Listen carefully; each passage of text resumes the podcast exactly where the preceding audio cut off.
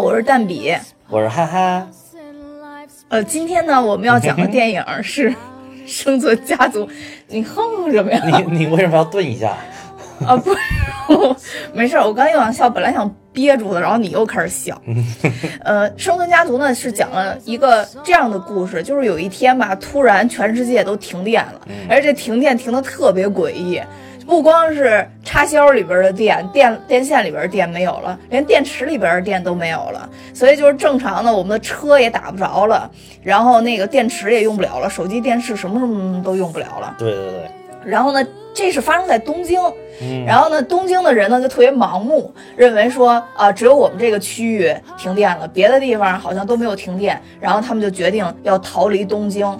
当然这个。故事当然是有主人公的了，是一家四口，嗯，以他们逃离东京为一个这个具体的事例，给大家描述，聚焦在了一个家庭上面，对，描述了逃离东京的故事。嗯，他们盲目的认为大阪会有电，先去了大阪，后来没有办法又扎到了农村，最后回归了本真，到农村捕鱼、杀猪、采摘。种菜，过着淳朴的日子，然后后来就又来电了。来电了以后，就编了一个影片，编了一个比较扯的理由，就总之是什么行星跟地球又太阳黑子哦，太阳黑子耀斑爆发了，这是科学好吗？总总之，我觉得就是胡编的一个理由这就是个软科幻嘛，有点软科幻的感觉，啊就就好像设计一个背景。对，就突然就好像有一个人突然冲出来说：“你们两个人不能结婚，为什么？因为八字不合。不因为你们是亲兄妹。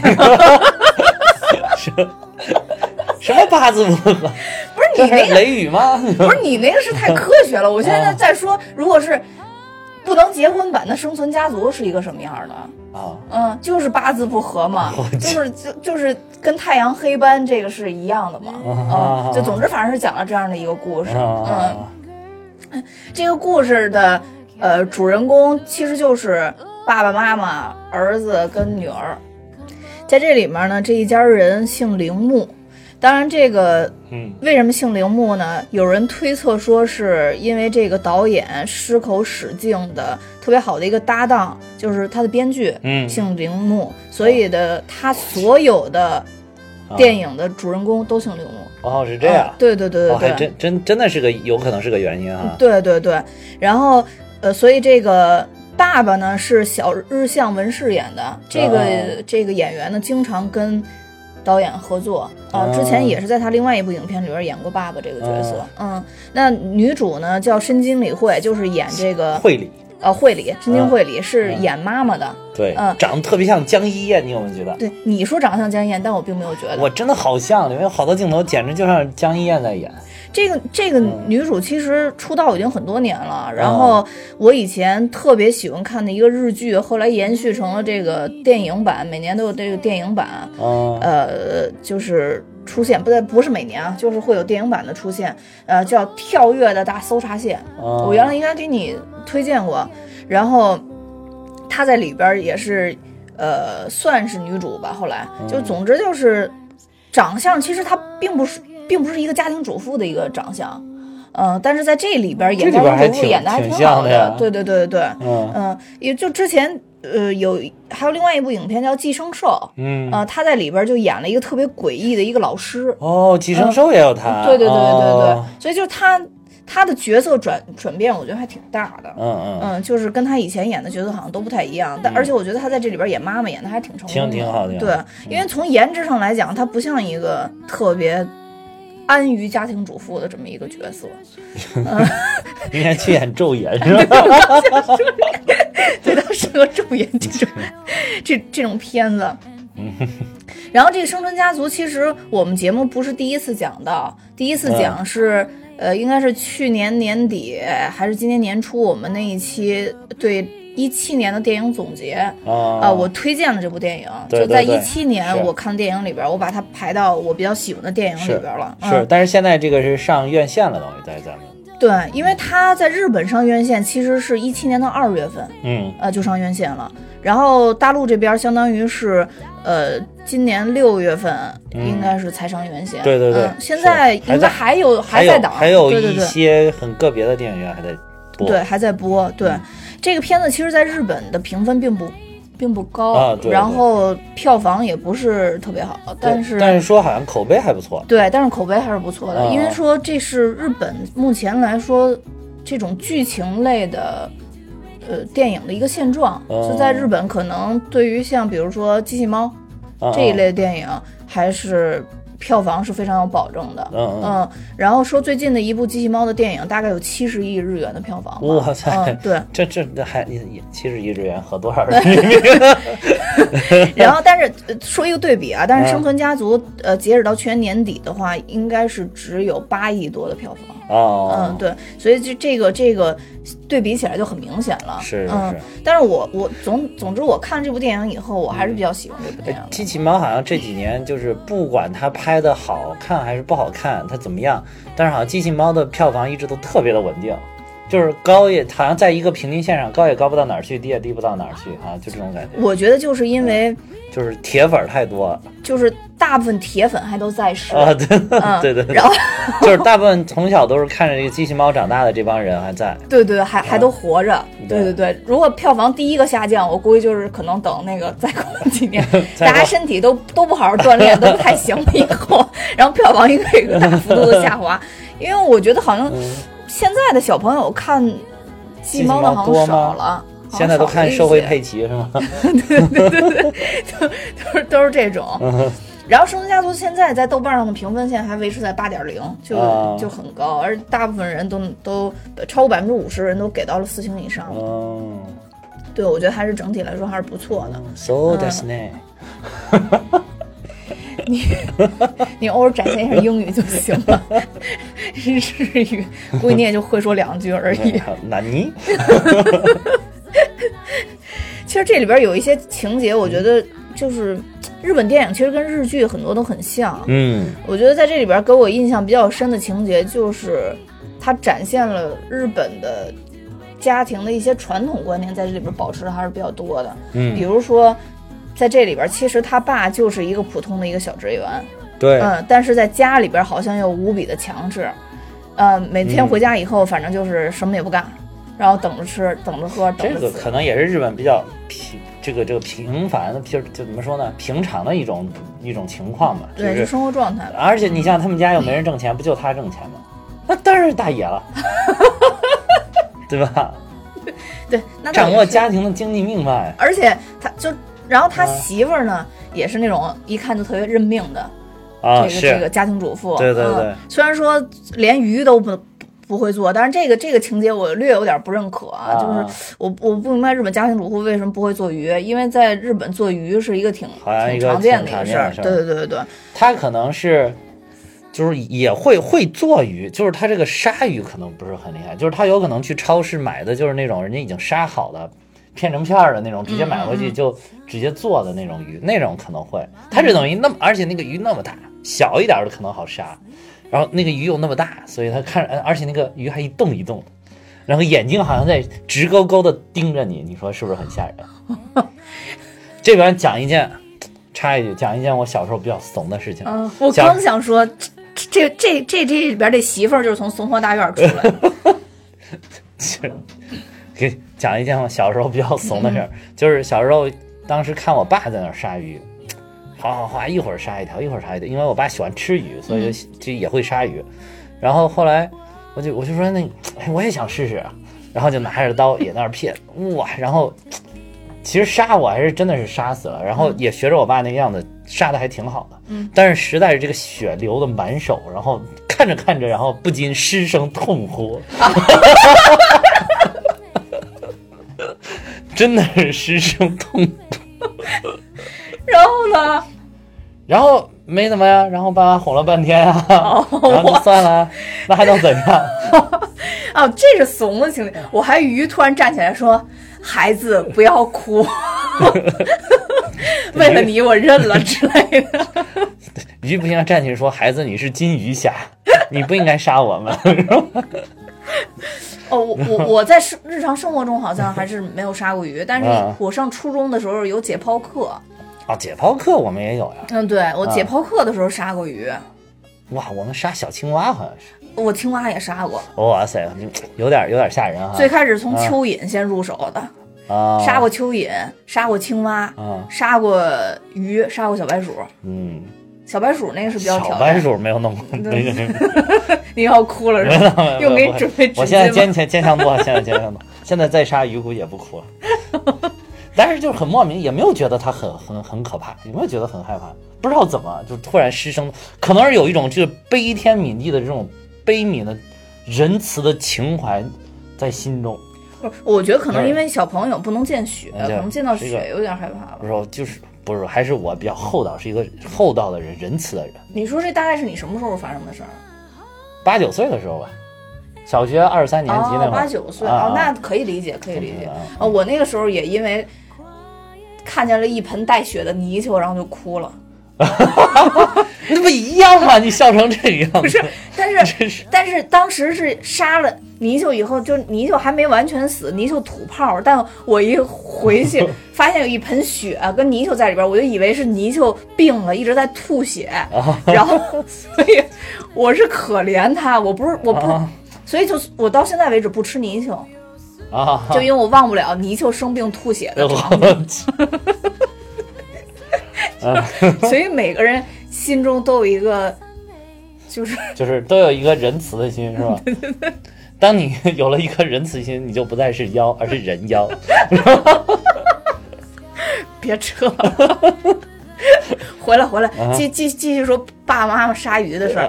嗯，然后他妈杀不了鱼的时候，他们家人也没人管他，你没没啊？对对对，嗯对。我觉得日本主妇特别可怜，就是丈夫也不能理解她，然后自己的孩子好像也不管他们，然后日本的这些小孩儿也跟我一样，就每天都捧着手机，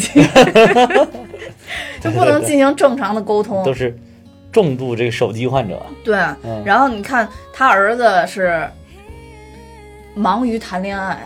我一开始还以为他是爱学习，忙于暗恋啊，对对，忙于暗恋，忙于暗恋，没谈了恋爱。然后他女儿就是一直玩手机，对对对，就他展现那种形式，其实现在中国也完全是应该也差不多这样吧？对对对，现在不是叫城市病，城市病，对对，就所有在城市里边人可能都是这些。对对对，可能在城里真的是没有什么好玩的。嗯嗯，对，没错，手机可能提供了最大的乐趣。对，手机要不然对对对，男生的哪儿就偷瞄小姑娘啊？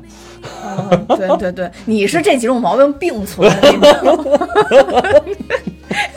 人家光偷瞄小姑娘嘛，也不也不浪费钱，光那个喜欢这些设备呢，那就算了，就是省点精力，省点脑子，不偷瞄小姑娘。你是这两件事并存，又又耗神又花钱，开支是相当的巨大。对，没错，没错，没错。而且现在有了新的理由，现在有了新的理由。什么理由？现在弄这些电子产品，老说为了蛋米哈哈呀。啊，对啊，改改良我们的设备啊。对，然后就一台又一台。对，我相信我们的效果一定会越来越好。好不好？好，那 这个没问题，这个没问题，这个通过了啊。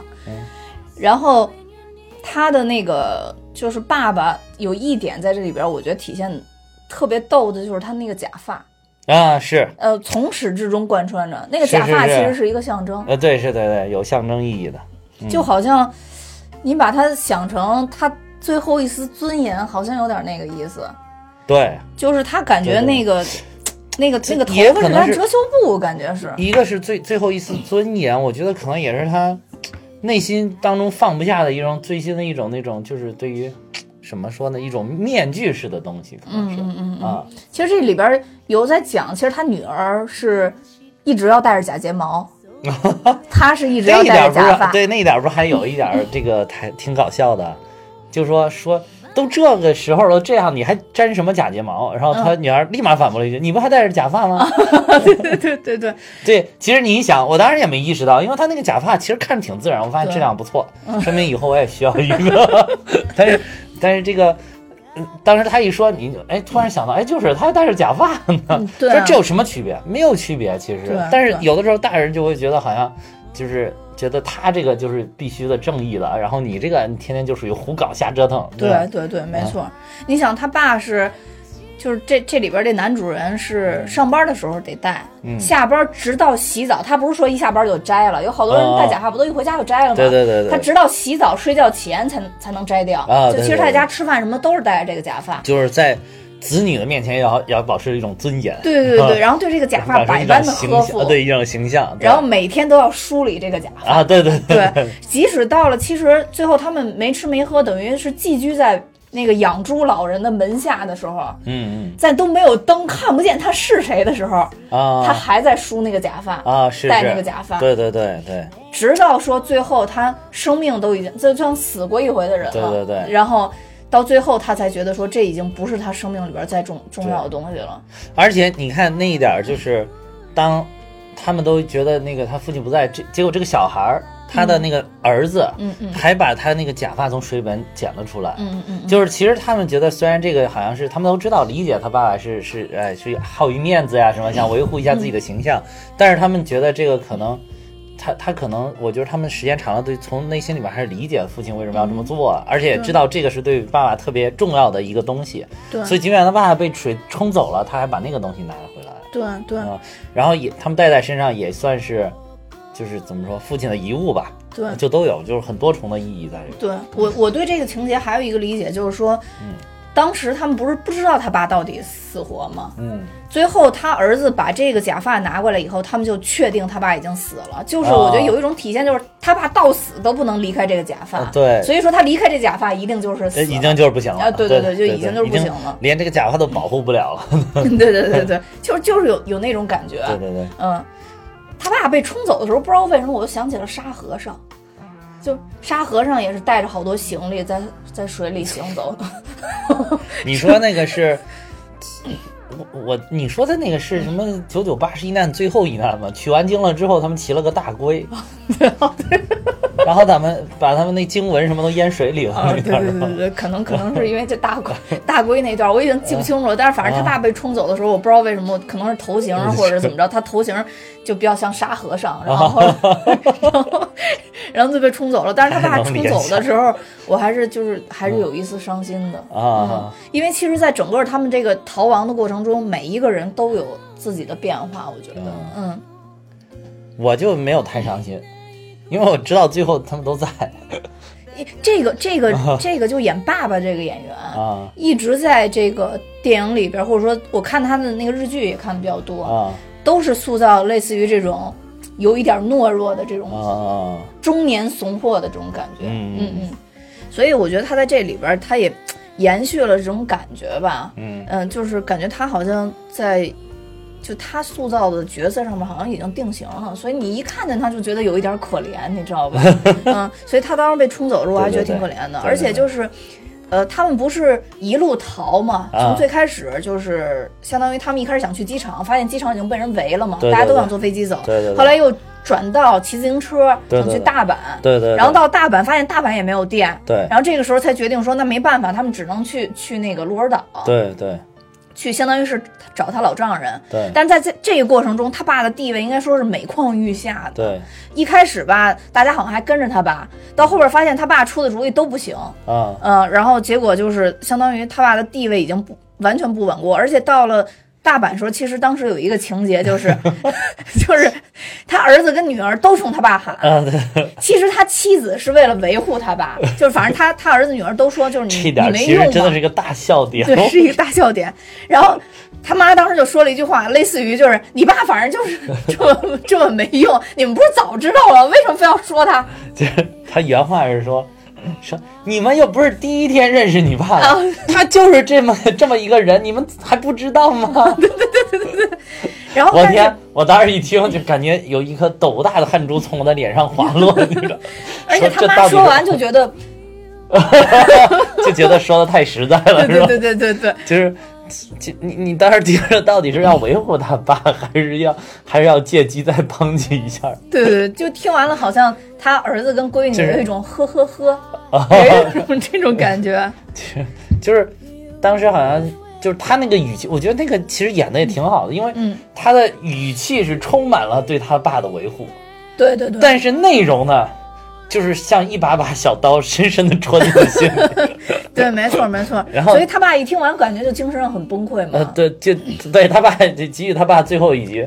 然后那个他这儿子跟女儿呢，听完了之后惊呆了，说：“我靠，这不是我们要泄愤吗？我妈怎么给接过去了？就这种感觉。对，有一种。然后后来也也倒是也成功的化解了这个危机。对，但其实我觉得对他爸爸是有一点不公平的，因为最开始其实去大阪也，因为大家其实都不知道到底哪儿有电，呃，能延续正常延续他们的正常生活。对对对。他爸也只是推测说，大阪那边是有电的。对，反正听到了传言嘛。对，听到了传言，所以说那做决定的人往往是被。对，其实这个决决定真的不好做。比如说，你要真知道一个一个他有传言了，你说你去还是不去呢？你不去，你就想万一那儿真有电呢，对对对，对吧？这个，但是你去了之后那儿又没电，可怎么办呢？就是，但是我觉得人呢，一般最正常的思维应该就是想去先试一试。对，因为在那种情况下，他们没有别的选择。对对对，嗯，对，所以只能过去。嗯。然后他爸，所以在在这个之前，其实确实做出了很多很多。不靠谱的行为，嗯，包括教他们喝水，然后喝完了以后，啊，就是他们他们在 他们在河边不是都都那个那个没有水喝，特别渴吗？对对对对。然后他们就想说怎么办？然后他爸就说这个河水可以喝，没问题，相信我。啊。然后结果就那么巧，正好他们在路上遇上了大雨，倾盆大雨，他们。呃，等于四个人，三个人就跑到那个桥桥下斜坡上去躲雨嘛。他爸本来一开始也是躲雨，后来就那么寸，就在那一刻，实在是肚子里边作用力太强了，憋不住了。对，然后只好跑到马路对面，淋着倾盆大雨，然后在那儿窜稀。哎，这个还真我还真是不懂啊！你这不都说小溪水特别清吗？就是而且看着也确实很清澈，这到底能不能喝？但是溪水。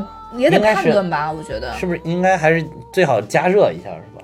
对，吸水肯定要加热。因为因为我这个也不玩户外，他们应该是要要今天要是请一个玩户外的过来就好我我弄过这个，所以我知道。是吗？嗯，对，就是其实是这样的，就是你看再清澈的溪水，除非它是有国家鉴定的啊，你可以直接喝。但其实一般的情况下，里边都会有寄生菌啊，所以就是呃，一般情况下会怎么做呢？就是嗯，常用的几种方法，要不然你就是用那个。咱们用的那种，呃，比如你这种可乐瓶子，塑料的可乐瓶子，把它从中间切开，倒着放进去，然后放里边放上石头，然后把河水放进去，然后它那个过滤出来的水，然后其实你加热一下，或者说在那个太阳太阳底下烧，就是保持一定的温度，然后之后喝可以是没没问题的，但最好就都要加热。然后还有一种方式就是拿那个。如果你要是飘到一个小岛上，你的这个衣服啊，它就是咱们这种一般的棉的 T 恤衫，你把它就是也是，呃，两部分水，一个放在高的地方，一个放在低的地方，然后把这个衬衫截下来一部分，一头放在这边水里，一头放在另外一一半水里，然后这个，呃，地势低的这这一汪水，然后很快就可以变成清水，因为它是从上面那个脏水过滤下来的，呃，因为它只有。水可以通过这个传导，可以通过这个棉传导，但是沙粒是传不过来的。对，然后还有一种更简单的方式，就是什么都没有的情况下，就把小溪的这一头挖一个坑，然后往它下游一点临近的地方再挖一个坑，拿石头垒周围垒上，然后这样的话，往底下的就它过滤过来的水基本上只有沙粒儿。然后沙粒儿的情况下，最好也是烧烧开，但是它已经非常非常非常细的细沙了。嗯，这样的水也是可以喝的。嗯，怎么样？我还是有点求生技能。可以可以可以可以，可以可以。我们这期节目还教大家一些一些小知识啊，万一哪天我们真的就跟什么 Robin Hood 是吧？罗宾罗宾逊是吧？对对对，到时候你就带我跑吧。啊，对对，Robinson。到时候管八字合不合？到时候你就带我跑。这。我跑不动，啊，对，那那我到时候可顾不上你，我我可我可弄不动你。我现在又瘦了，又有生存技能，你不觉得很羡慕吗？讲节目嘛，还是。然后，所以就是他爸教的好多招，总之都是不灵的，而且还有一段其实也反衬了他妈的厉害。这个他们刚刚遭遇这个危机的时候，我觉得他妈最牛，他妈一下就变成大厉害了。哇，这真的他妈最牛，在在这里边超级牛。对，就是你一下展现出来，这个家庭主妇原来我们都知道啊，会干什么？就会在家做个饭、洗个衣服、买个菜。哇，这发现这些全用上了。对，而且你没发现吗？他妈就是。一开始这个这个给他交代不会杀鱼这块，让你对他期待特别低啊。对对对。然后呢，后来他妈就是刚一停电的时候，这会儿都取不出钱来嘛，因为钱都限量嘛，现在现金都限量。对，因为 ATM 机也那个什么嘛，也也没电了嘛，就就没法没法取取现。这个这个也有一个展现，就是他们去超市都买东西，然后超市人就说，因为没有电了，POS 机都不能用了，希望大家都拿现金。然后还有一个人就。就想去旁边的 ATM 取，就没有了，对，根本取不出来嘛。嗯，然后还有就是后来你能看到大家都是以物易物的这种，一个是就是说可能在这种极端的条件下，以物易物是最最直接的一种方式。另外一个就是真的没有钱，对，现就那么多现金没有钱，还有一堆人去那个银行挤兑嘛。对，我觉得他妈最牛叉的三个高光时刻，对对对，第一个时刻就是。当大家都没钱的时候，他妈就是晚上因为没电了，我 点着蜡烛，他妈突然拿出好多钱来，说：“你们看这够不够？”对对，怯生生，对对对对，一后落。我看都是什么十万元的大钞是吧？一后落日十万日元的大钞，说啊，我这我一直攒的，就怕什么时候紧急时候需要用到，然后就，然后几个人那剩下几个人都惊呆了。对啊，就是说不知道他他怎么在那儿藏了这么多钱，对对对，然后这是他妈第一次救场，对对对，第二次救场就是因为他爸傻，一开始他们从城里边往城外骑嘛，就是往那个机场骑嘛，然后骑的过程中最开始先碰见一个卖水的，一千日元一瓶，好像。像是说实在挺贵的，好像那个一千日元折合起来也就和差不多六十块钱人民币，呃，对，现在差不多啊，现在差不多应该合六十多人民币啊，确实不便宜。哎，一开始，一开始五百好像是，一千一开第一件就有一千啊，第一件就一千，就是一千。那最后最后那是两千五哦，两千五。然后他妈特别酷，到那儿说。说那个之后也不知道有没有人会买你的水，其实那个人也虚，因为不知道什么时候来电，你知道吧？对对。然后后来那他妈就说六百日元一瓶，我包圆了。对对对，他说的是旁边有一家店，那边五百，嗯嗯。然后你这个卖的恐怕也卖不出去，要不然这样，我再多给你加一百，六百，你这儿水我全要。就是他妈巨牛，当时那个砍价小能手，对对对对。然后就你就展展现出来一他。家庭主妇在正常，就比如说职场技能，她可能不需要，但是停电了以后，职场没有了，没有了。对，然后另外一个就是像什么电子啊、电视啊这些，可能家庭主妇一向好像是不不太灵光的。对，但是这个时候也没有了。对对对。所以说，简单的只站在生存的角度上来，家庭主妇就厉害了。对对对，真能生存。对，然后第三个高光时刻就是你刚说那以物易物的时候啊，是对对对对。然后他们不是想买米吗？啊，对对对。然后。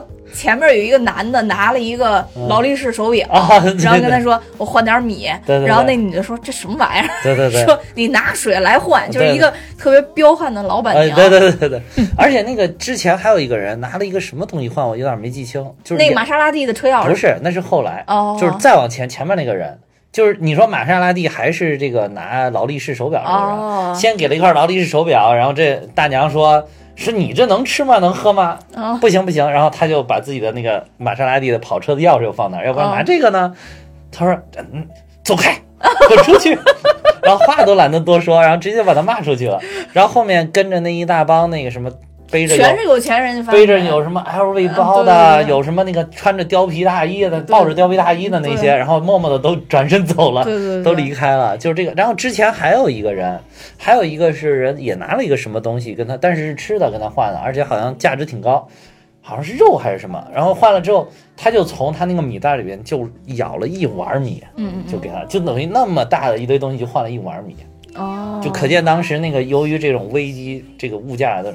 是吃的这种东西的物价是最有价值的。对，而且那个时候好像这个这种纸钱货币已经没有意义也不大了。对对对对，都完全都是以以以物易物。对对对。然后他妈就特别牛逼的，就是突然拿出，不但拿出了水，还拿出了两瓶他爸珍藏的酒。对对对。然后当时这老板娘一下就服了。啊，对对对。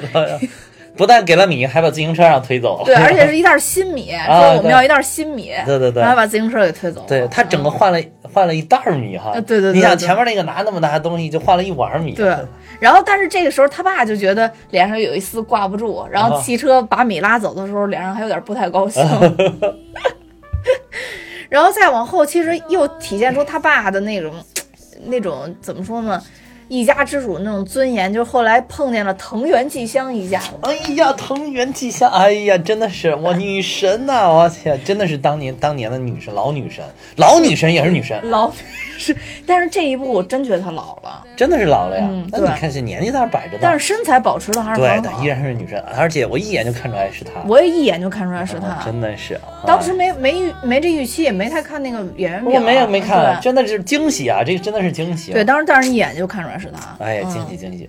嗯，觉得藤原纪香确实是，呃，但但是他脸上，但是我觉得这样也很自然了，就是他脸上其实有已经有一些褶，就是有皱纹啊，有有一些，对，哎，这挺好的，自然一点挺好的，不要搞是国内有些的吧，老了非要搞成跟妖怪一样，这老了就让他老去，对吧？那就挺好的。哎，你说妖怪，我就突然想高歌一曲啊，什么？就是。翻过了几我想着就是这段，我我知道是这，我想就是这，什么又相助了几个妖，我知道就可以可以，行好了，唱两句可以了。对，咱们明年的儿童节特辑一定要让我唱一下啊！哈哈，没问题。嗯嗯。然后藤原纪香一期都让你唱，唱一整期。好，这这这一期我得保存下来。嗯，然后藤原纪香他们那一家子，其实就完全就是感觉是贝爷的一家。是什么的一家？贝爷啊，就是那个《荒野求生》的那个贝爷他们一家，是是，对吧？人家都。特别慌张，在奔跑，然后他们你看他们那个像度假，他那是不是两对儿啊，还是一家人？一家人，一家人。对，就是等于是夫妻两个带着俩儿子吧，应该是。嗯嗯。就是感觉特别悠闲，他们像是度假呢。对对对，他们就觉得好像说顺其自然吧，就这样也挺好。对，而且而且人家人家真的挺好的。对对对。人家吃的还是烤肉。对对，没错。嗯。然后那个还有汤喝。就问他们说那个他们怎么怎么弄的？后来那个。就是等于是他们碰见这家人的这个劳工，然后就说，呃，你只要回归山林，到山里面有很多很多的食物啊，对，然后什么他们打的鱼，而且还这个那的，而且还告诉他们水怎么喝，从哪儿你找哪儿的水，然后还要加热，然后再喝，就一点问题都没有。对对，没错没错，嗯，然后对于他们来说，这个。食物保存也很简单，你反正你没有冰箱那没关系，我们把它风干啊，然后把它弄干了，水分都相当于风干之后就可以保存了。对对对，啊就就反正就是特别的那个，就回回归原始的那种感觉，好像是。那一家，而且你看他们穿的都是那种户外的衣服嘛，玩户外的衣服，然后骑着那种就是骑行的用的车，对，不是普通的，他们骑的是自行车嘛，就普通自行车嘛，然后他们骑的就是那种那种玩户外的那种车，山地车那种，对，嗯。然后就搞得这个铃木爸爸就很很啊 很不爽啊，主要是这一下那个他们家，比如他媳妇儿还有他两个孩子，然后都觉得哇你们好厉害啊，太大遇见大牛了，然后他学了学了很多，然后这种感觉，然后他爸就觉得默默的坐在那里，因为他们吃的是猫粮。对，喝的是那个电瓶水，电瓶水对，往电瓶里边加的水。对对对对，没错。然后就感觉就是很很丢人，但是其实当时那电瓶水还多亏了就是这个铃木儿子啊，呃，试了一下是吧？对对对，他说他以前在杂志上好像看见过这个，说是蒸馏水，其实是。对对对对对。然后我查了一下，这好像是其实里边是有弱酸性的，最好还是还是别喝。对对对。那也是没办法了才。对对，没办法，就是你喝完了以后，可能如果你身体不是很好的情况下。可能会有恶心的感觉，但是不会有生命危险，就身体是可以分解。嗯，然后这个他们这几个人，相当于他们家一家人碰见这一家生存就是生存特别好的这家人，算是也算是遇到贵人了吧。当然他们也是又又又饿又累又渴的一个状态嘛。然后等于吃了人家好多东西，给他们蹭了一顿哈。对，然后本来在一起快乐的骑行，后来铃木爸爸。特别毒，一个人一直在前面疯骑，然后别人都问你爸怎么了，然后他说没事，你不用管。对 对对。还有就是最后他们分道扬镳那点儿，我印象也挺深，就是他们就说你们要去哪儿，说我们要去大阪，因为据说那儿有店。嗯。然后他们这一家人就是说你去那儿干嘛？那又没有意思。然后他们说就是去哪儿。去，反正他们是说要去了一个就就山里边了，对对对，所以他们两条路，一个往上走，一个往下走，下走了，对对对，他们就去那个，他们选了一个风景优美的地方，去那玩去了，对对对，相当于就去那玩去了，就是一种人生的态度，生活的态度。对，你就感觉他们就感觉说，反正已经先不能上班，也不能上学，是多好的度假的那个对对对什么呀？但是这边就不行，你看这个爸爸也是，就是呃。停电了几天，还是坚持要去上班。哎，这个我觉得还真的，人家日本人这个真的是不一样哎。你不光是他爸爸，他们的办公室都在，一直到最后，他们那个老板说，大家以后不要再来了，还是先在家吧，然后大家才回去。我觉得这个也也跟生存压力有关系吧。日本的这个就业状况实在是太烂了，对，就是就不不能放弃自己的工作，对对，一旦有工作啊，就是都跟生命一样的。对对对，没错没错，嗯。而且就是，其实这里边有一个细节，就感觉我其实感觉到他们家庭比较冷漠，是，这个等于是铃木的上司跟他说，那个你你回家吧，然后就别在这儿坚持干了，因为他他上司说要回家，铃木还说，呃，难道不等一等吗？然后就想争取这个工作机会，然后他上司突然跟他说了一句说。你也要为你自己家人想想啊！是，嗯，我都觉得好像铃木之前没有往这边方方向想，对没有。直到他一出去看他的上司，其实已经把家人都组织好了，一出门就直接带走了，对对，正准备走了，嗯。然后，所以就是我觉得，呃，我看好多这个这个，就是网上的有一些网友评说，就是什么这些这两个孩子特别冷漠呀什么的，嗯。但是我觉得其实这个爸爸首先就是就是。我觉得他们家就他媳妇儿不冷漠，他媳你想就说实在，我觉得想想也也可以理解，就是你想家庭主妇一个人在家待了一天了，好不容易回来几个人，那看着就充满了温暖，那倒也是。那那些人都在家也工作的工作，上学的上学，烦了一整天了，一回家就想静一静，确实有点。所以你看，始终他妈还是充满了热情，对他们几个人。对，反正总之在这里边，他妈应该是塑造的。比较高光的角色，对对对对，嗯，他其他那三个人都是麻烦鬼。虽然说到就就在这个不停的逃亡的过程中，三就四个人吧，其实都都有成长，不同程度都有成长。对，像他女儿慢慢也没那么任性，没那么娇气了嘛。也没有啊。对他儿子也开始知道帮家里去做一些事情。对对对。尤其是在他爸就是他们以为他爸去世之后嘛，对对对，就更加就对他妈有一个。相当于有一种有一种照顾了，照顾就觉得哇，我我成了我们家唯一的男性了，是吧？对对对，就 我要撑起我们家里面的责任。对对对，他妈在被狗攻击的那一段，然后就看着就特别的明显。对对对，虽然说这里边有好多情节呢，也是有有一些扯，一看那些狗就不像野狗，就感觉是家养的那种。但是可能饿极了，那可能一那不应该那么凶，攻击人应该。不太，他们好像没有攻击人吧？他只是攻击那个人背的那个肉嘛。不，他们后来把肉不吃完了嘛，然后就又又跑过去了。后来他们三个人不是紧紧抱在了一起，那会儿身上就没东西了吗？我觉得那个那几个狗那会儿看着也不像是要咬他们的样子，我感觉他们只是想去看看他们还有没有肉了。因因为你你很善良，是吧？对，反正这几个狗确实不凶，尤其是第一个，他喂他那个。啊，对，第一个看着真的不凶，但是说实话，如果第一个可能不喂它，后边也不会出这些事。是是是，就感觉好像。这个狗大王派了一个长得比较美的小狗出去，然后跟他们说：“哎，这块有食儿，赶紧的。”然后这一帮狗就过去追了。对对对，带了一帮小伙伴过来。对对，嗯。然后他们其实就是中间有一段，呃，遇到这个除了刚才咱们讲到那个四个特生存特别强的这一家人以外，其实还有一段就是他们饿的不行的时候，又碰到一只猪，这只猪救了他们。对对对，嗯。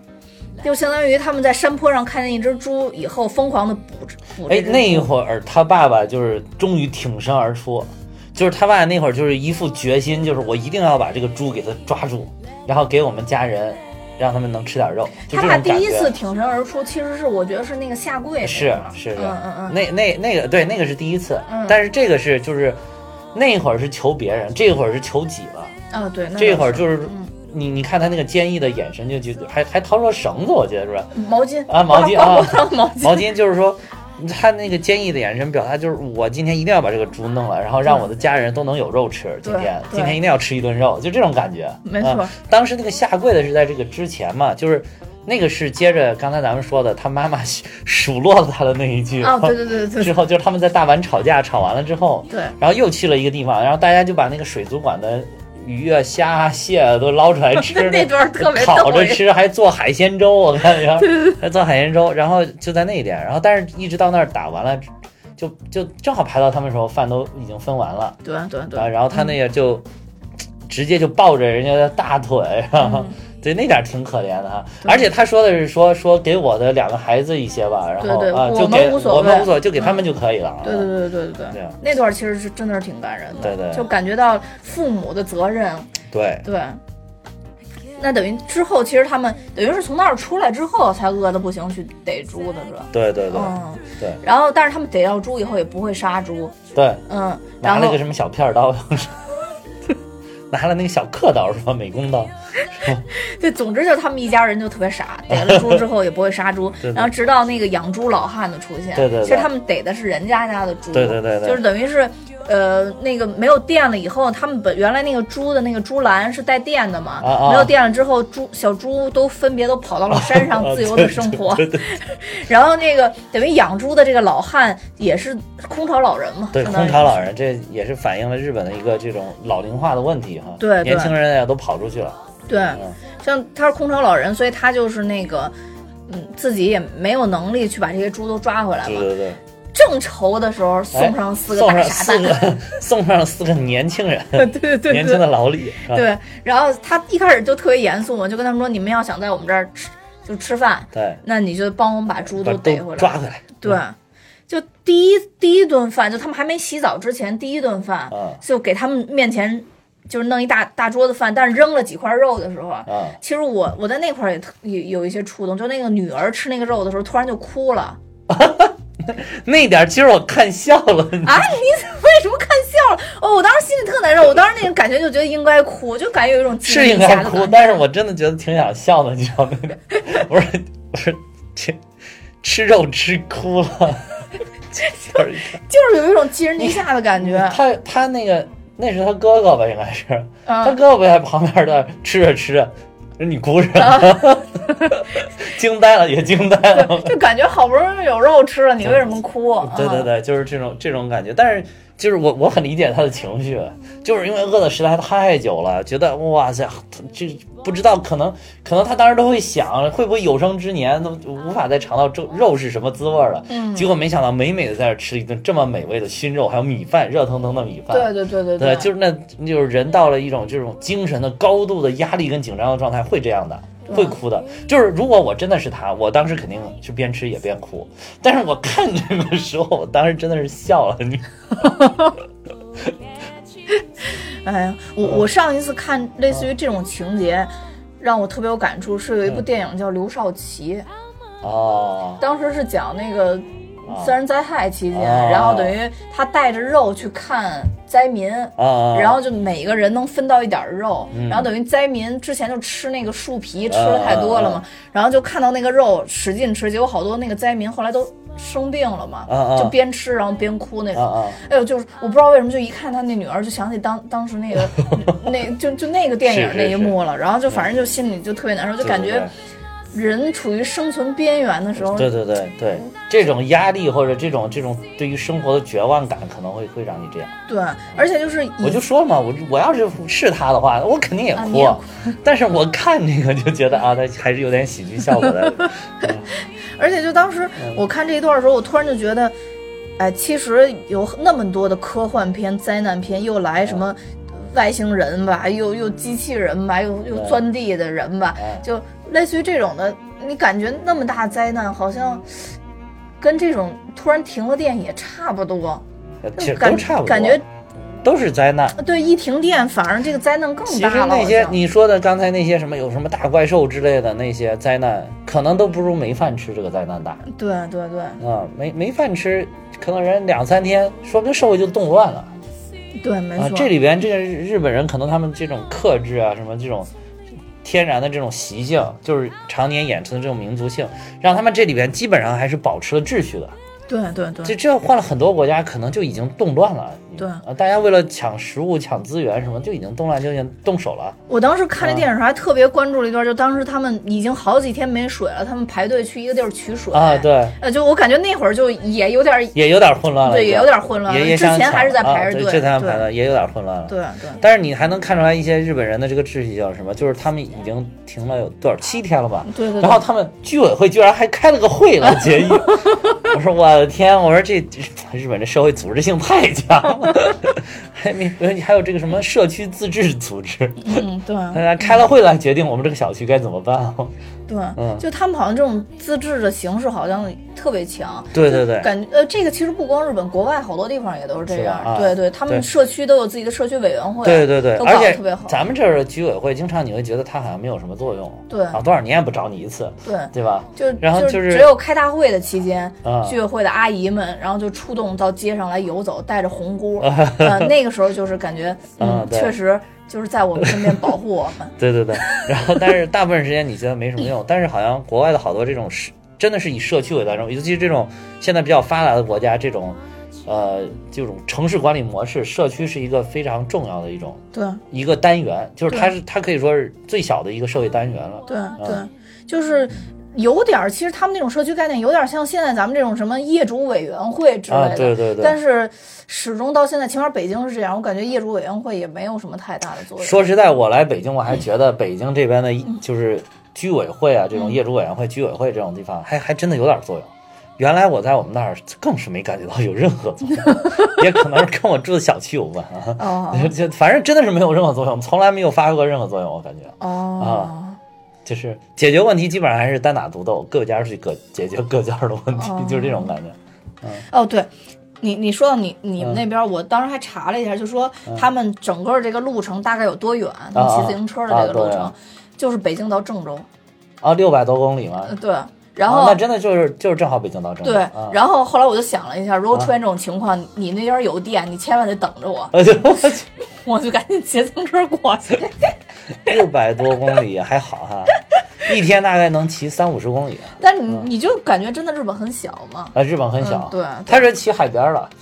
对对对对对对。其实它这里边就是整体来讲，所有的情节里边，我其实最喜欢的就是他们跟这个养猪老人在一起住的这一段。啊是是是嗯，这里边就是有欢乐也有温馨，然后也就他们最快速成长的应该就是这一段。对，就是这一段。对对对对然后帮着这个老人又杀猪又捉猪，然后又晒肉什么的是，而而且我觉得对他们有一个成长的很重要的一点是，他们发现这个停电这个事儿嗯对这个老大爷没有任何的影响。对对对他看到这一点了，这所以他们觉得哇，我们这感觉世界末日了。这大爷在这儿好好的天天生活，还有肉吃，你对看，而且大爷一开那个他那熏肉那个门儿，里边啊。吊着无数哦，的。对对对，说人家这还有包括包括跟那个街坊四邻那个交往，不是还有一大娘给他送点菜，他给人家再来点熏肉，就是这种，来点鸡蛋，啊，来点鸡蛋，对，来点鸡鸡蛋，对，这个就是串门的这种感觉，就是没有任何影响，对。就是你你能看见到这种工业社会对人的造成的影响，跟这种自然原来自然社会对人的这种对影响是差距非常巨大的。对，而且他那个大娘过来给他送菜，完全没有那种我要以物易物的那种不是感觉，不是那就是串门了对，只是串门不是，跟那个就是恶大妈那个 不一样，凶凶狠的大妈那种对对对对。不一样啊。对，所以人家就是很自然的有那种邻里感情，啊对对就感觉你给了我点菜，我就给你点鸡蛋，啊就是这种啊对对，而且他们那个肉一开始不是吃不了吗？啊然后那大爷还说你们把这都弄完了以后，赶紧就把这个分发下去，省得坏了，然后就等于邻里也都有肉吃。当时你你你甚至都怀疑这大爷到底知不知道外面没电了这个事儿，你都怀疑。对，那嗯有一点就是大爷其实还点的油灯嘛，当时啊啊然后那个大爷过来以后还跟他们说这里边用的是油灯，油不是那么多，说你们省着点用，啊然后就给他们掐了嘛，把对对那个油油灯给掐了嘛。然后那大爷其实在这中间其实也表达了，其实他自己是空巢老人嘛，等于孩子在国外嘛，在美国嘛？对对对。其实这种一家在美国这种这种就空巢这个问题，其实现在也被定义为城市病。啊，嗯，对，但其实这我觉得这个空巢应该是整个中国哪儿哪儿都是这种情况。你你看全世界都这样嘛。嗯，对对，但是中国可能就是空巢这一这一块儿，可能还没有完全的能怎么说呢，被政府照顾起来或者就是一个很运作起来。好的解解决方法。对对，嗯，像日本的话，它空巢老人几个空巢老人，政府都会配一个人。哦哦嗯，对，他在社区里边几个空巢老人，就是他有大于多少岁之后，哦，嗯，啊，那这个老人，那政府就需要有专人照顾起这来了。可能是因为日本他们长期处于这种老龄化社会的情况下，嗯他们就是这个社会组织、政府啊，包括社会组织啊，就慢慢慢慢要去适应这种社会的事，就是来解决这个因为老龄化的问题造成的造成的这种社会问题。然后，所以他们研究出来这一套办法，但是咱们国家可能现在还正在往老龄化社会发展，其实现在还不能算是老龄化社会，就是正在往那边发展，所以还没有一个很良好的机制来解决这个问题。嗯嗯嗯。但是以后咱们国家肯定要面临着一个很严重的这样的问题。对对对，现在其实就是什么老年公寓、老年社区，现在国家已经开始在做，对对对，现在已经有重点的扶持的项目了。对对，这也是一个社会问题。就是这个电影里边，我感觉反映了很多就是社会现实的问题。嗯嗯，就也跟日本的电影、跟日本的电视剧经常愿意表达的这种。是一样的，愿意表达的一种问题是一样，就是他们经常会这里边我拍这个不是说我仅仅是一个呃戏剧冲突很强烈的这么一个东西，嗯，这么一个剧情，对，而是就是要通过这个我们拍的这个东西也能反映一些社会的问题。你包括那个昼颜，嗯，包括 unnatural 这个啊对对吧？它都是就这都是咱们讲过，它里边的每一集你看也都要反映一些社会问题。对对对，包括其实之前咱们讲的。那个深夜食堂其实也是，也是都一样。对对对，嗯，就是日本这一块儿，我因为我我特别关注过这一块儿，多说两句，就是说日本对于空巢老人这块关注，其实整个推动了日本的这个医疗智能化跟医疗物联网这一部分。嗯，所以日本的有一些智能医院，它是可以做到老人在这边挂了号之后，在家里边，他会通过一些呃电器。然后来反映老人现在的情况，然后他会在那个日本，他建立档案以后会有电子档案。如果说过一段时间这个老人可能他们判定有问题的话，电子档案会自动报警。哦。就特别好，就是现在目前他们常最常用的就是空巢老人会利用冰箱。就如果说这个老人有冰箱，因为他们会有人照顾这些老人嘛。如果说多少天之内这个冰箱没有被打开过，嗯，他们就会判定说这个老人可能会有问题，然后就会有人去去去去查看，就会有人敲门去问了。是是。所以，然后包括就是所有的老人从医院。看完病以后都会有一个电子特别薄但成本特别低的那么一个电子手环，嗯，然后就会实时监控这个老人的一一些情况。但是这些手环可能主要还是什么心跳啊，或者说一些基本的数据。但是我觉得这一点其实，当然在中国可能推推行起来可能会需要一个很长的一个时间。但是我相信，就是作为邻国日本现在已经有开始做这些东西的，而且日本现在已经开始尝试跟中国去合作，去去开发这些东西。我觉得中国慢慢的，起码从比较大的这些城市可能就会开始做实验了，我觉得这点还是还是挺好的，因为我，我我我我觉得就是老人，他其实也是为不管是为国家还是为什么，也是奉献了一辈子，但真的是人老了以后有很多悲哀的地方，对，嗯，应该让他们去能尽量去享受一些社会资源，我觉得，嗯。你说的这个，原来我去上海出差的时候，还真的是遇到了，就是你说的这个事儿。嗯，就是咱们国家现在也有一些就是比较发达的地区啊，上海这种比较发达的地区，确实也有一些。而且这个我当时听当地介绍的，还居然还是党组织做的。哦哦哦，是当地他们那个居委会，就是里边成立还有党支部。哦，就是当地那个小区有党支部，小区党支部呢就给他们每一个这个他们小区里边，只要这个家有这种孤寡老人的，嗯，就都给他们。加装一些设备，我当时忘了是好像也配了一个手环，还配了一个那种就是红外监视的东西，就是看这个老人自己在家的活动的行为。然后有一天就有一个老人突然那个没动静了，就好长时间那个红外的那个东西不反应了，然后那个红外东西一旦监测到这个不动换了，它。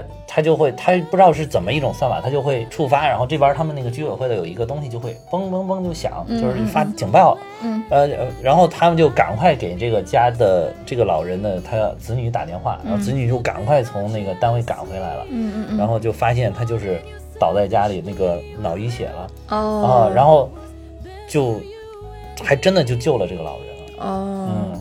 我我也得补充跟你说一点，就是现在在北京、上海推行的这个老人的这个试点，嗯，都是我们党做的。对，就是。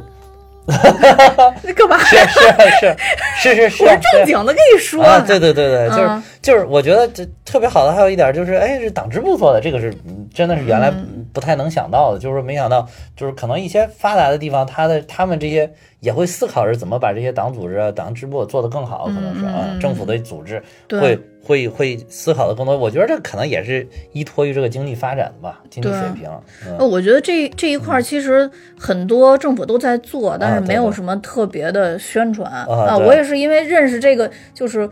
他们相当于做着医疗、做研发的这一部分人，然后就聊到这些东西，然后发现，哎，政府现在一直在做这个。是我当时也是出差，是他们当地，他是就是他们本小区的这个一个人来给我讲的，讲了这个事儿。嗯，就是他当时也是当成一种，就是说。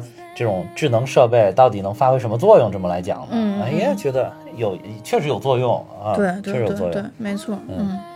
所以其实整个像空巢老人这个问题，在这个电影里边，呃，有一部分让我觉得特别难过的就是，呃，相当于这个铃木爸爸问铃木妈妈说：“你你你之后怎么打算的？”就相当于就是铃木妈妈还是想回去看他爸爸嘛，因为那边也是不是就是是也是，但是当时是这样的，不是这个情节，但当时是这个。大爷就问哦，对，大爷问的，对，大爷问他们一家人说：“你们如果是想住下来呢，就可以在我这住下来，然后一直到这个情况缓和了，然后你们再走。”对对对。他说：“我这里边也有吃的，有什么的，没有问题。我也很喜喜喜欢你们待在这个地方，然后就是等于能陪伴我的人。”对对，那是大爷特别温情的意思表达啊。对对，虽然也开始都很严肃，对 对对，大家一直都很严肃。然后这个这会儿，我觉得也是他爸爸的闪光的地方了，就是。其实是，如果是他们都留下来，那肯定是最舒服了。对，然后就是在这里面美美的度过两年，然后来电了，多开心。对。然后，但是他爸就就看了一下他妻子，然后就说说不，我们还是我们想去他父亲的，去我岳父那里。对吧？因为，然后他还对他妻子说说说，我知道你一定也很担心你父亲。对。啊，然后还还冲他两个孩子说，你们一定也没有意见吧？然后这个时候你能看到那个小孩表情，如果是搁着原来就说啊，干嘛要走啊？然后这里有吃的多好。但是这两个小孩就是简单的停顿了一下，可能也有思想上稍微有一些斗争。但是后来也是非常坚定说是的。然后就是觉得就好像是他们从这个里边生活，就看这个老人的生活又悟到了一些什么东西，就是有一些的思想上有一些成长。对，嗯。等他们走的时候，那个老人相当于给他们弄了好多好多的肉带着嘛。啊，对。对，我觉得那块儿就他们离开的时候，我当时想就是，当然，所有人都会选择自己的父母在这一刻去照顾嘛。对。但是这个老人其实，那他后边会会怎么样？其实也是挺可怜的，我觉得，就还是他就又变成自己一个人了嘛。是，嗯。但是明显他也是很理解他们的选择。对对，没错没错，嗯。所以就是这一部分，当时我触动特大，就是有一幕是他们骑车从那个上面转下来，那个老人一直在上面，一直在上面看着他们，对对对，直到他们走，对对对对对。然后等于相当于他们从这个老人离开了以后，就是那个就是爸爸像沙和尚那一幕，刚咱们讲的，然后就被水给冲走了。但是其实被冲走之后。就相当于就是进入比较顺利的状态了，就就被冲走之后，唯一就是遇了一次狗。啊后来他们就上了那个上了后蒸汽车，对蒸汽车，蒸汽火车。你会发现其实没电也 OK，有煤也可以啊，对对，就是有资源就可以。就是现在不大家喜喜欢的就是这种跟电有关的，但是你其实我们在电这个东西被被利用之前。还是有很长很漫长的一段时间，其实已经进入到了工业化的社会，但是并没有电。对对对吧？那个是是蒸汽，就是就是这个，就是蒸汽机发明了之后，对蒸汽机发明到电出现，其实还有一段时间。对，那这一段时间，哎，你看还有这个火车居然还可以用。对对对，嗯，而且感觉那个。很复古，就而且他我我感觉他是想打造一种大家回归原始那种感觉，特地有一幕就是没有关那个窗户嘛，然后等那个火车从那个通道里边走出来以后，所有人的脸都变黑了嘛，然后大家哈哈大笑，就有一种就简单的快乐，就是就简单的快乐，对对，就是你以为就是可能他们一家人，因为他们。不懂啊，没经验嘛。人家那旁边老头还在那说：“哎，该关窗户了。”他们说：“为什么要关窗户？”对对对，这风吹着多美。然后结果花进到那个呃隧道里边了之后，结果这个蒸汽机车那个煤烧那个黑烟就全部进到他们这个车厢里面来。对。然后一出去，大家都是个大花脸。然后你要觉得正常的，或者说是咱们可能想象到的，应该是互相埋怨：“ 哎，你们这家人怎么为什么让你们关窗户？为什么不关窗户？” 然后你看给我们搞的，但是不是？大家又互相一看大花脸，哈哈，一车人都在笑。对，就是展现了一种很不一样的，就是他就好像把这里边有有一种像是那种末世景观的感觉，但是他又没有把这处理成就是很悲伤啊、很忧虑啊这种。对，就是那种单纯的快乐。处这处理成了一种大家回归自然的这种快乐。对对，然后就是其实他这里边也有很多就是对比跟讽刺的部分嘛，就是其中还有一幕我觉得特别搞笑，就是他们几个人在之前骑自行车要经过一个隧道。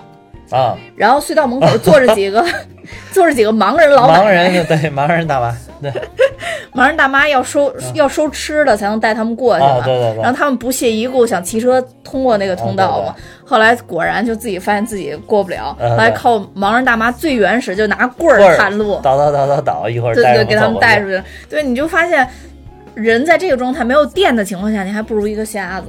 啊，就是那种感觉，对对对对。然后，所以我觉得它有好多情节设计特别有意思，对对。让电没了以后，让现在的这这种城市人一下变得就无能的感觉，对对。他就是这样，通过不停的对比给你展现，对，就是你平常你要有电的时候，你觉得那我肯定比盲人强吧？对对，对吧？我能看到，我能用电脑，我能看电视，对吧？我比盲人强吧？就后来你发现黑咕隆咚了之后，盲人牛逼，对，人家长期就在这个这个状态下生活，对对对，嗯。然后也特别有礼貌，还拿一铃铛，然后拴着他们走。啊，对对对，对对对，就觉得特别有意思。总之，就整个剧情大多数都是通过对比、反差、对比、反差、对比、反差，然后这样把整个故事讲下来。对，直到其实到最后电影结尾的时候，也是想电影想阐述一下他们的那种成长，也是描述了一下他们日常的这种生活，通过。一个一个简单的一幕一幕这样描述起来，女儿在织布，妈妈在收收那个。他们去找到他，就是他们去找到他那个他爸那个之后，他岳父之后嘛，嗯啊对，就是进入了一种这种。好像回归这种男耕女织的生活，对对对对对，男人去外面打鱼，女人在家里面纺布？对对对，然后就感觉好像也活得挺好，也挺开心啊，对对对，直到最后来电的那一瞬间，其实他爸还是很激动的，很激动的，然后就发现我可以回归就是自然的生活了。对对。但就是结结尾电影最后真正结尾的时候，就他们虽然回到了城市里边，但是依然保持着一些淳朴的这种。生活作风吧，那妈妈也会杀鱼了，然后女儿也不每天拿着手机了，那好像有了自己的一个爱好，好像在织布还是还是在做什么？他好像他女儿后来背的那个包是他自己织的那个，哦，他带了一小缝纫机嘛。那个包不是他最后上学背的一个那个包，那个好像我我我感觉那个细节就是展示，就好像是。是他织出来的，自己自己织出来布做了一个包。哦，然后他爸也也不是坐那个地铁去了嘛，因为当时特地里边有一幕说你离家这么近，你还坐坐地铁。对对对。然后他爸也是特别健康，选择那个骑自行车去的。对，骑自行车去的。对，就整个都有改变。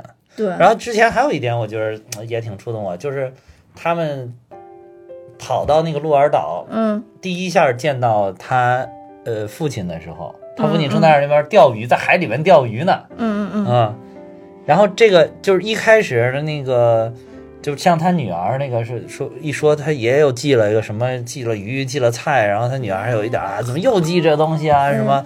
而且而而且他那个他他爸给他们打电话说，哎，你你给你姥爷说两句。嗯嗯。后来不不说不说，就是这种。结果他们那会儿拉着板车，他妈不是腿摔伤了吗？拉着板车在那儿时候，见到他爷爷说。他女儿特别的兴奋啊！你你姥爷在那里，姥爷在那 对外公的那个老外外公嘛，就是姥爷嘛，就是姥爷在那里，然后啊对说就是啊就特别的高兴啊，一家人也都特别高兴，就特别原来都可能是好几年都没见过，但是一下就哎特别兴奋的，然后拉着板车就冲过去的那种感觉。对对对，尤其你这一句“姥爷在那里”，我觉得特别接地气，你知道吗？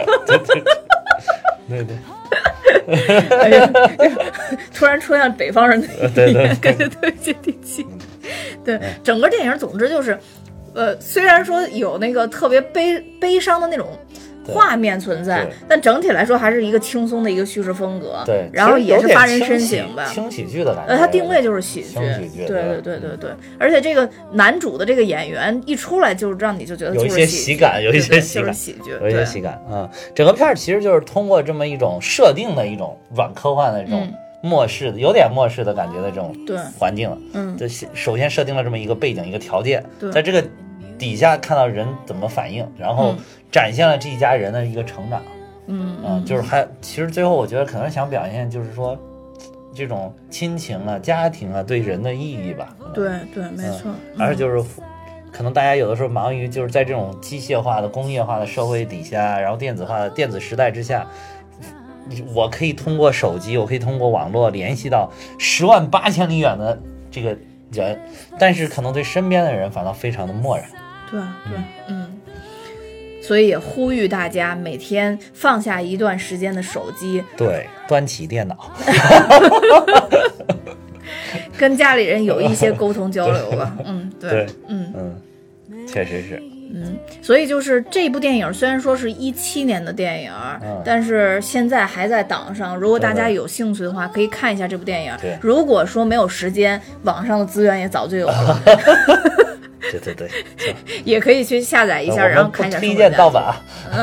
对，我们不推荐盗版。对对对，能去院线支持一下挺好的。对，然后这个片子呢，我觉得就是它的定级就很低。然后就是家庭也可以适合观看，虽然它这里边觉得合家欢电影。对对对对，就有一一幕杀猪的，我以为它要有杀猪的那个情节，也都没有，对，也都没有，他把镜头都转走了。对对，所以这都是处理的不错的。嗯，所以建议大家去看一下。嗯，那今天咱们就到这儿。啊，嗯，好，那多谢大家的收听。呃，如果大家喜欢我们的节目，不要忘了订阅我们。今天就到这里了，哈哈。好好好，多谢各位，拜拜。嗯，撒由那拉。